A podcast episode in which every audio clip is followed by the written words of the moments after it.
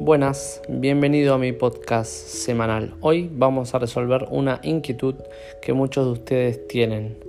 Eh, la misma es si realizando actividad física y con alimentación saludable nos aseguramos buena salud.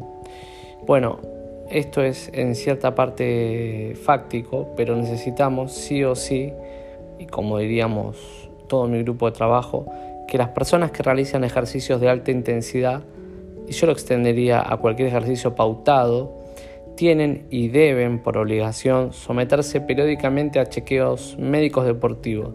¿Para qué? Para descartar cualquier alteración fisiopatológica que pudiera poner en riesgo su salud.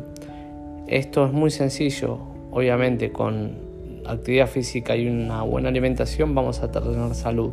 Pero ¿qué necesitamos? Necesitamos medirla y asegurarnos de que estamos de forma absolutamente saludable para llevarla adelante.